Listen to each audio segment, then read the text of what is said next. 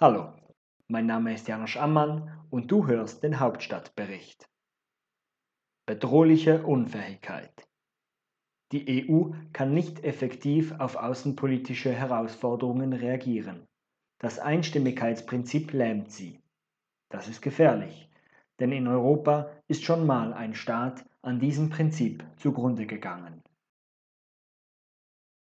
Europe in Action, twitterte Charles Michel am Morgen des 25. Mai stolz.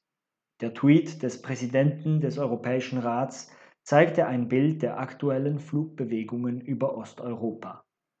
Das Gebiet über Belarus war leer, genauso wie die vom Europäischen Rat am Tag zuvor verabschiedeten Sanktionen es vorsahen.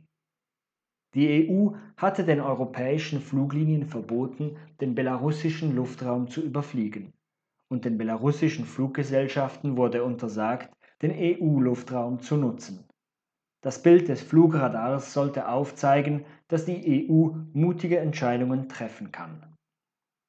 Die Symbolik des Radarbilds ist unbestreitbar. Doch wie steht es um den Effekt der EU-Sanktionen? Der Europäische Rat beschloss, neben den Bestimmungen für den Flugverkehr auch neue Sanktionen gegen Personen und Organisationen im Umfeld des belarussischen Diktators Lukaschenka zu erheben. Wie weit die EU bei den Sanktionen gehen wird, ist noch unklar. Bisherige Sanktionen gegen Lukaschenka scheinen keine abschreckende Wirkung gehabt zu haben, wie die zunehmende Repression in Belarus zeigt.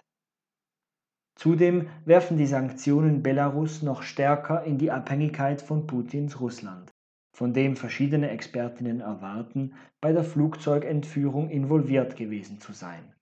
Gegenüber Russland konnte sich die EU nicht zu stärkeren Sanktionen einigen. So profitiert Putin dreifach. Die Souveränität der EU wurde verletzt, Bloggerinnen und Aktivisten wurden eingeschüchtert und er wird mit einem noch teuren belarussischen Schoßhund belohnt. Die EU hat sich also, wie so oft in ihrer Außenpolitik, für Symbolik statt Wirkung entschieden. Europe in Action offenbart auch European Inaction. Wenn die EU ihr Mantra, ein Raum der Freiheit, der Sicherheit und des Rechts zu sein, nicht der Lächerlichkeit preisgeben will, muss sie stärker reagieren. Sie muss so reagieren, dass es ähnliche Aktionen in Zukunft abschreckt. Doch das Einstimmigkeitsprinzip der EU verunmöglicht schwierige außenpolitische Entscheidungen. Und das kann verheerende Folgen haben, wie das Beispiel von Polen-Litauen zeigt. Polen-Litauen erstreckte sich zwischen dem 16. und dem 18. Jahrhundert über Gebiete des heutigen Polens, Belarus, Litauens und Lettlands. Es war eine Mischung aus Adelsrepublik und Königreich.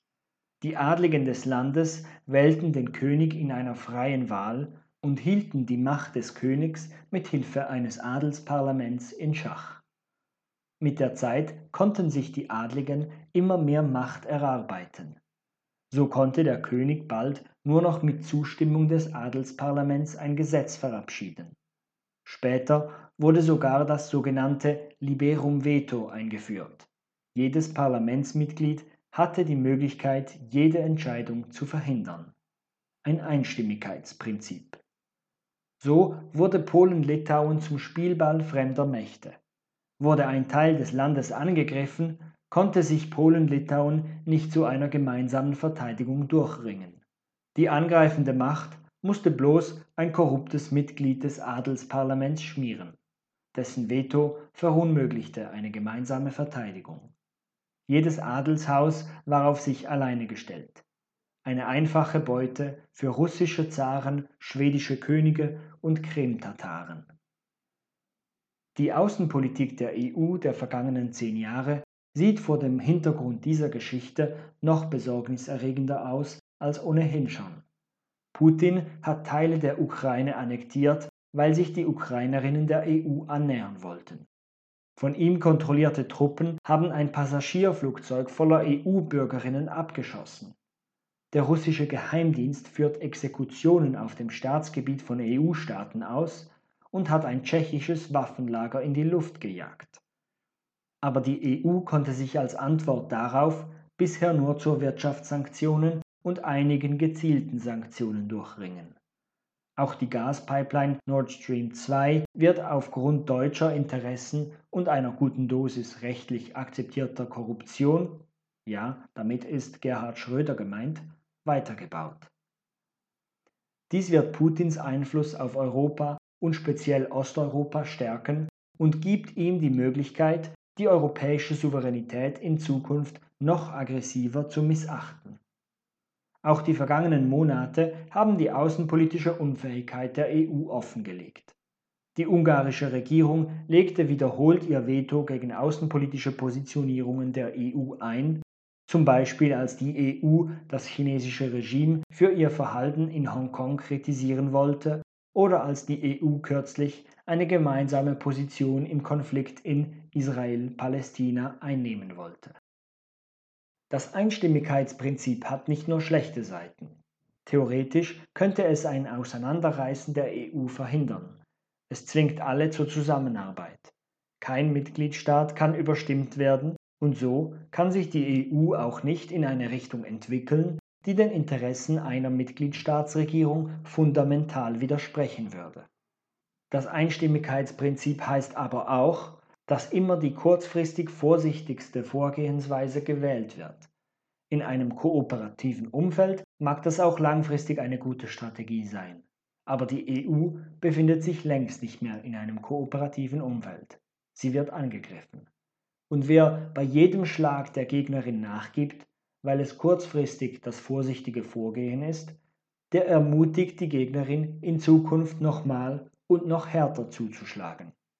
In einem aggressiven Umfeld ist wiederholtes Kleinbeigeben langfristig fatal. Zudem kann das Einstimmigkeitsprinzip nur so lange funktionieren, wie allen Mitgliedstaatsregierungen etwas am Erfolg der EU gelegen ist. In diesem Fall wäre klar, dass auf Gefahren von außen reagiert werden muss. Es ist aber nicht sicher, ob das gemeinsame Interesse am Erfolg der EU heute noch gegeben ist. Zumindest agiert Viktor Orbáns ungarische Regierung oft so, als wäre ihr die EU egal. Polen-Litauen konnte sich 1791 nach Jahrzehnten des Niedergangs endlich zu einer liberalen Verfassung durchringen, die den Staat wieder handlungsfähig machen sollte. Aber es war zu spät. Die mittlerweile viel stärkeren Nachbarsmonarchien entschlossen sich, das liberale Experiment zu beenden.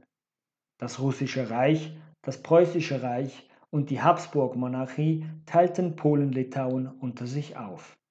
Es bleibt zu hoffen, dass die europäischen Regierungen nicht so lange warten, um außenpolitisch handlungsfähig zu werden.